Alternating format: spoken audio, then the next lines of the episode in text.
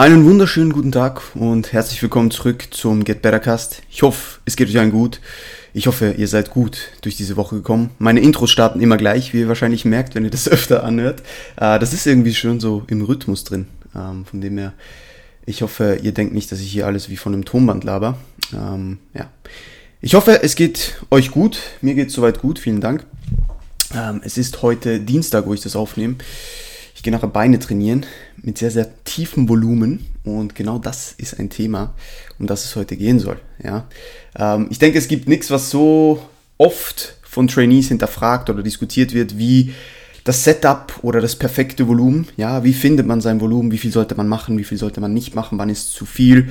Und heute geht es ein bisschen darum, dass ich euch aufzeigen möchte, welche Faktoren da einen Einfluss haben und was man überhaupt alles in Check haben sollte oder im Blick haben sollte, wenn es darum geht, ein Volumen zu finden, das zu einem passt. Ja, also ihr könnt euch jetzt hier keine Volumenempfehlungen äh, für einzelne Personen oder so vorstellen unter dem Podcast, sondern es geht einfach darum, euch aufzuzeigen, was ihr, wenn ihr euer, euer Trainingsprogramm schreibt oder wenn ihr, wenn ihr euer, euer Volumen festsetzt oder wenn ihr halt einfach trainiert und euch fragt, muss ich was ändern dran, damit ihr da wisst, welche Parameter einen Einfluss haben, was ihr, in, was ihr beachten solltet, wenn ihr etwas ändern wollt oder ob ihr überhaupt etwas ändern müsst und welche Dinge man vielleicht zuerst beachten sollte, bevor man überhaupt am Volumen rumschraubt. Ja? Also darum geht's in der heutigen Episode. Wo starten wir? Ja, also das ist die erste Frage, die wir uns stellen müssen. Wo starten wir? Ähm, und es gibt zwei Dinge, die es gibt mehr, mehr als zwei Dinge, aber diese zwei Dinge im, in Bezug auf Training sollten zuerst stimmen, bevor wir am Volumen rumschrauben. Und das ist die Ausführung und die Intensität. Ja. Du kannst noch so viele Sätze machen, wenn deine Ausführung für gar nichts ist ähm, und das Ganze nicht in der Zielmuskulatur ankommt und deine Intensity zu wünschen übrig lässt und du gar keinen genug großen Reiz setzt, damit sich dein Körper anpasst, beziehungsweise du Muskulatur aufbaust, dann wird dir jeder Satz nichts bringen. Ja? Das heißt, als erstes musst du deine Ausführung in Check bekommen, also sprich, mache ich die Ausführung richtig, konzentriere ich mich, dass ich kontrollierte Bewegungen mache, ähm, führe ich Übungen aus, die gut zu mir passen, die ich in einer relativ großen, aber sicheren Range of Motion ähm, trainieren kann. Ähm, sind meine Eccentrics kontrolliert? Gehe ich mit einem Intent in den Satz rein? Und dann kommt natürlich die ganze Intensität noch dazu. Gehe ich genug nahe ans Muskelversagen? Ja? Ob das jetzt genau am Muskelversagen sein muss oder ein bisschen weniger, das äh, diskutieren wir jetzt nicht in diesem Podcast.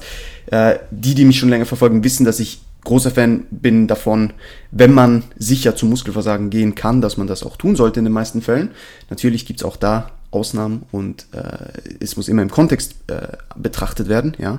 Aber trotzdem bin ich großer Fan davon, dass wenn nix das Ganze verhindert, dass man das tun sollte.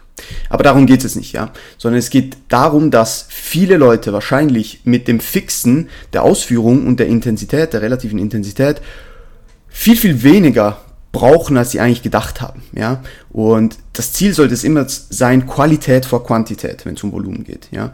Also machst du wirklich effektive und qualitativ hochwertige Sätze, äh, die genau da ankommen, wo sie ankommen sollten. Wenn du das tust und wenn die intensiv genug sind, dann wirst du wahrscheinlich weniger brauchen, als du gedacht hast. Ja. Also wenn ihr oder wenn du dein Volumen jetzt festsetzen willst oder dich fragst, wo soll ich denn überhaupt starten, ist die Empfehlung immer Start Low. Ja. Start Low, fang mit wenigen Sätzen an, schau, dass die sehr, sehr akkurat sind, sehr nahe am Muskelversagen sind und schau dann, ob du Progress machst oder nicht. Und dann wirst du relativ schnell feststellen, ob du mehr brauchst oder nicht. Ja. Und in der Literatur ähm, liest man ja immer wieder von 10 bis 20 Sätzen für die meisten Trainierenden und die meisten Muskelgruppen sollten passen. Man sollte das aber mit Vorsicht genießen und muss das immer so ein bisschen im Kontext sehen, ja. Weil Volumen kann nicht einfach als stumpfe Zahl betrachtet oder angesehen werden. Ja, es geht nicht. Es macht einen Unterschied, ob du sechs Sätze Squats machst oder sechs Sätze Leg Extensions. Ja, beides würde als sechs Sätze Quads beispielsweise als Volumen getrackt werden. Ja, natürlich bei den Squats auch noch äh, Glutes, Adduktoren, vielleicht Hamstrings. Ähm, aber trotzdem würde es, gilt beides als sechs Sätze Quads. Also ihr werdet mir alle recht geben, dass man das nicht einfach so isoliert betrachtet kann, äh, betrachten kann. Und viele vergessen diesen einfachen Fakt. Ja, und deswegen wollte ich heute einfach über ein paar Punkte sprechen, die da einen großen Einfluss haben. Und zwar auf die Übungsauswahl bezogen und auf die Muskelgruppen bezogen. Weil es gibt Dinge, die wir in Betracht ziehen müssen. Das sind Dinge wie Anfälligkeit für Muskelschäden, das sind Dinge wie die Anatomie, das sind Dinge wie die zentrale Ermüdung, die Komplexität eines Lifts, die absoluten Lasten, die wir in einem gewissen Lift bewegen. All diese Dinge haben einen Einfluss darauf, wie viel Volumen wir tolerieren können oder regenerieren können. Ja? Weil Satz ist nicht gleich Satz. Ja? Wenn du eine Muskelgruppe hast, die vielleicht weniger anfällig ist für Muskelschäden und äh, wo die Aktivierung für Muskelschaden geprimte Fasern ähm, ein bisschen tiefer ist äh, oder diese Muskelgruppe viele oxidative Muskelfasern hat, ja, ähm, dann kannst du diese diese Muskelgruppe wahrscheinlich frequenter und auch mit höheren Volumina trainieren. Ja? Beispielsweise bei den meisten Menschen die Side-Delts. Ja? Die meisten Menschen können Seithals gefühlt jeden zweiten Tag mit relativ hohen Volumina trainieren. Auch aus dem Grund, dass bei Seitheben die zentrale Ermüdung jetzt sehr, sehr gering ist. Ja, das wird dir jetzt keine Performance rauben. Das wird dich nicht komplett an die Wand fahren. Und solche Dinge müssen, im, im, müssen immer im Kontext betrachtet werden, wenn wir von, von der Satzzahl reden. Ja, es kann nicht einfach nur diese, diese Zahl als einzelnes, als einzelner Parameter betrachtet werden, sondern alles drumherum muss auch betrachtet werden. Ja, ähm, und das, welche Muskelgruppen anfälliger für Muskelschäden sind, welche Muskelgruppen frequenter trainiert werden kann, welche Muskelgruppen äh, mit höheren Volumina trainiert werden können, das ist nicht nur von Muskelgruppe zu Muskelgruppe unterschiedlich, sondern auch von Person zu Person. Und da gilt es einfach ein bisschen rauszufinden, was für einen funktioniert. Ja? Da gilt es auch rauszufinden, wo machst du Progress, wo machst du keinen Progress. Hast du zum Beispiel seit einem halben Jahr gefühlt kein bisschen äh, Muskulatur in deiner seitlichen Schulter aufgebaut. Dann muss man sich vielleicht mal anschauen, okay, wie regenerierst du das Volumen, das du für die Seitels machst? Machst du vielleicht zu wenig? Könntest du mehr machen? Kannst du mehr regenerieren? Wenn du mehr regenerieren kannst, ohne irgendwelche ähm, Downsides davon zu haben, dann tu es. Das einzige Downside ist vielleicht, dass du länger brauchst im Training, ja, aber das, da musst du den Willen haben, äh, als aufzubauen halt, ja. Aber halt auf die zentrale Ermüdung betrachtet, auf, auf den Stressfaktor betrachtet, wenn, wenn da nichts dagegen spricht, dann kann man bei solch einer Muskelgruppe natürlich das Volumen erhöhen. Da, dazu kommen wir später auch nochmal. Ja, aber solche Dinge müssen immer im Kontext betrachtet werden. Dinge wie die Anatomie, ja. Gewisse Muskelgruppen haben schon eine verschiedene Phaseverläufe, ja, haben verschiedene Funktionen und müssen dementsprechend auch mit verschiedenen Übungen und dementsprechend wahrscheinlich auch mit höheren Volumina trainiert werden, ja, um überhaupt das bestmögliche Wachstum rauszuholen. Ja, das ist auch ein, ein ganz simpler Fakt, der vielleicht vergessen wird. Zentrale Ermüdung, Komplexität, absolute Last, Dinge, die extrem wichtig sind, ja. Wie gesagt, die zentrale Ermüdung spielt eine große Rolle, ob wir dann wieder ready sind für, für die nächste Trainingseinheit, ja. Also, wenn du jetzt zum Beispiel sagst, okay, ich will 10 Sätze kurz machen, ähm, und du fährst einen Dreier-Split, beispielsweise äh, Upper Lower Full Body äh, oder Lower Upper Full Body, und du machst bei Lower 5 Sätze Squats und bei Full Body 5 Sätze Squats, dann wird das wahrscheinlich ein Problem sein. Wenn du jetzt aber zum Beispiel zwei Sätze Squats drei Sätze Beinpresse und den Rest aus Leg Extension programmst, ja, dann ist das ein Unterschied, weil die zentrale Ermüdung weniger ist, weil diese absolute Lasten, äh, die du bewegst, weniger sind, weil diese Komplexität eines Lifts weniger ist, weil du weniger Stabilität benötigst. Natürlich muss das Ganze dann auch im Kontext stehen zu deinem Gesamtprogramming, also wann du diese Übungen programmst, wann du welches Volumen verteilst, ja, ob, es macht einen Unterschied, ob du die Squats ganz am Schluss programmst und das Volumen dadurch reinholst oder ob du die Squats ganz am Anfang programmst, ja. Das ist das, was ich meine mit es kann nicht einfach die isolierte Zahl betrachtet werden. Es, es haben so viele andere Dinge einen Einfluss darauf. Ja, und das ist mir ganz, ganz wichtig, dass ihr das aus dem heutigen Podcast mitnehmt. Also überlegt euch gut, hey, okay, vielleicht, vielleicht macht ihr gar nicht zu viel Volumen, vielleicht macht ihr das Volumen nur an den falschen Stellen oder in den falschen Übungen, weil ihr einfach zentral beispielsweise nicht recovert oder weil eben diese absolute Last, die immer wieder wirkt, bisschen too much ist. Es könnte aber sein, dass ihr zum Beispiel, wenn ihr jetzt, keine Ahnung, acht Sätze Squats macht und zwei Sätze Leg Extension und das nicht gut recovert, wenn ihr vielleicht fünf Sätze Squats machen würdet die Woche und fünf Sätze Leg Extension, dass das kein Problem wäre. Das sind alles Dinge, die da einen Einfluss haben. Ja? Es muss nicht immer heißen, dass wenn ihr bei einer gewissen Muskelgruppe dieses Volumen momentan so nicht recovert und sich an den Lebensumständen nichts ändert, da, dazu komme ich nachher noch, dass es vielleicht nur daran liegt, dass ihr vielleicht ein bisschen Tweaks machen müsst bei den Übungen. Ja? Dass ihr eben, wenn ihr mehr Volumen reinholen wollt, um eben sage ich jetzt mal, vielleicht mehr Wachstum rausholen zu können, dann bietet es sich vielleicht an, diese Sätze eben dahin zu geben, wo das Ganze auch tolerierbar und regenerierbar ist. Das gleiche wie zum Beispiel, äh, ihr wollt mehr, mehr Hams aufbauen und wollt jetzt zwei Übungen machen für die Streckung der Hüfte. Dann macht es einen Unterschied, natürlich jetzt ganz abgesehen von der Überladung von gedehnten, von mittleren und von, von verkürzten Positionen, da, darüber reden wir jetzt nicht. Ähm, da macht es einen Unterschied, ob du sechs Sätze RDLs programmst oder ob du drei Sätze RDLs und drei Sätze Hyperextension programmst. Beides ist eine Streckung der Hüfte, aber beides sind komplett verschiedene Übungen, ja. Natürlich wirst du wahrscheinlich durch die vermehrte absolute Last und diese, die Komplexität dieses, dieses Hinges bei, bei dem RDL viel, viel mehr Wachstumspotenzial haben, weil du einfach fast eine Ganzkörperübung draus machst, ja, und natürlich auch noch viel mehr den Upper Back involviert hast und so weiter, ja. Aber wenn es jetzt rein um die Zahl geht, um die Volumensatzzahl für jetzt einfach nur zum Beispiel die Hamstrings, dann macht es einen Unterschied, ob das sechs Sätze RDLs sind oder drei Sätze RDLs plus, plus drei Sätze Hyperextensions. Ja, werdet ihr mir alle recht geben. Also das darf nicht vergessen werden in diesem Kontext. Ja, ganz, ganz wichtig.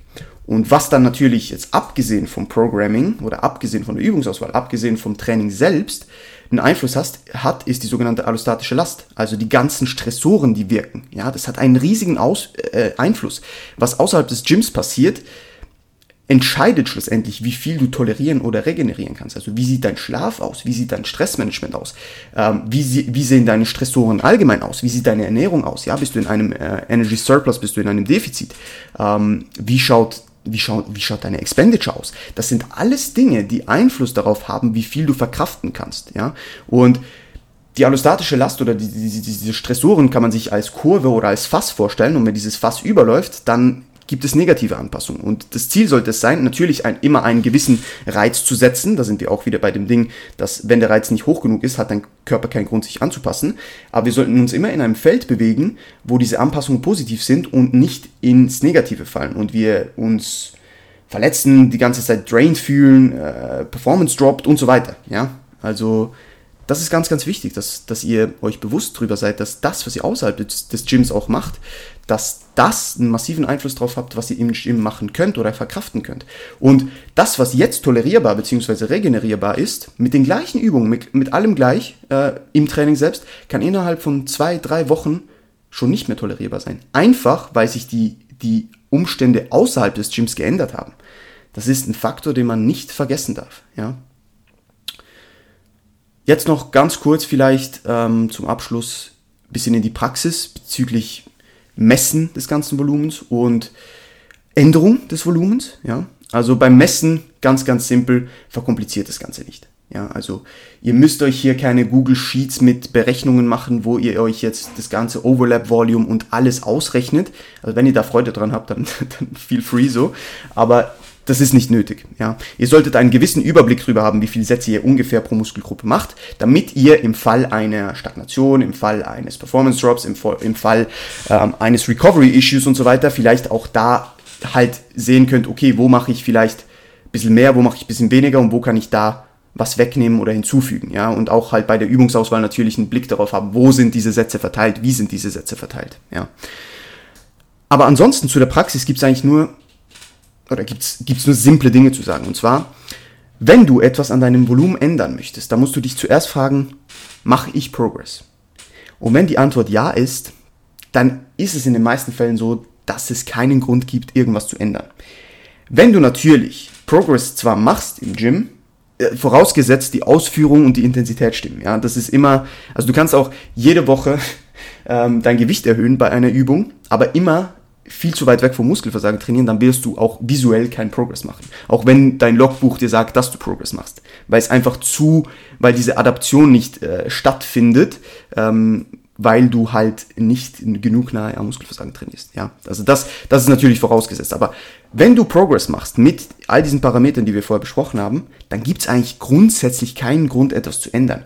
Außer natürlich, wir nehmen jetzt irgendwelche Spezialisierungen außen vor. Wenn du zum Beispiel einen Wettkampf geplant hast, wenn du eine gewisse Muskelgruppe wirklich um einiges, wie soll ich sagen, ähm, wenn du die vermehrt fokussieren musst oder möchtest, zum Beispiel wenn, wenn deine Arme extrem hinterherhinken, ja, dann bietet es sich natürlich an, über gewisse Spezialisierungszyklen ähm, das Volumen oder auch die Frequenz oder was auch immer dieser äh, Muskelgruppen in den Fokus zu nehmen und dementsprechend zu erhöhen. Ja, auch wenn du Progress machst. Der Progress ist vielleicht dann einfach ein bisschen zu slow und du könntest mehr machen. Aber da gilt es dann auch wieder, natürlich solltest du dann nicht so viel machen, dass du dich wieder ins Ausschießt. Ja, also das ist ja nicht das Ziel, sondern das Ziel ist es, trotzdem immer noch tolerierbare Dinge zu machen.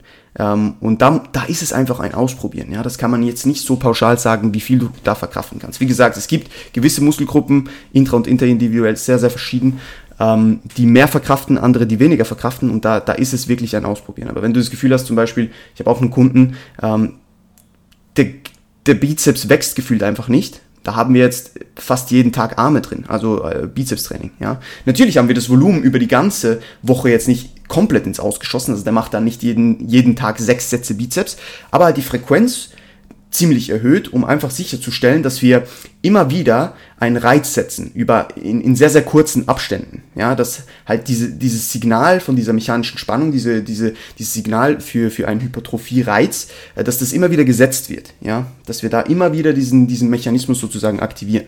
Und jetzt schauen wir, ob das funktioniert, ja. Und da ist es wirklich ein Ausprobieren. Aber das heißt natürlich nicht, dass wenn ihr jetzt zehn Sätze macht und sagt, uh, ich brauche hier mehr, dann solltet ihr das nicht direkt auf 25 Sätze hochballern. Aber ich denke, das ist selbstverständlich, ja. Also beim Erhöhen, sowie auch beim Senken des Volumens immer ein bisschen kontrovers, nicht kontrovers, konservativ, das war das Wort, konservativ vorgehen, ja. Also vielleicht mal zwei Sätze hinzufügen oder zwei Sätze wegnehmen oder mal einen Satz wegnehmen oder einen Satz hinzufügen, ja. Also da nicht die riesigsten Sprünge machen.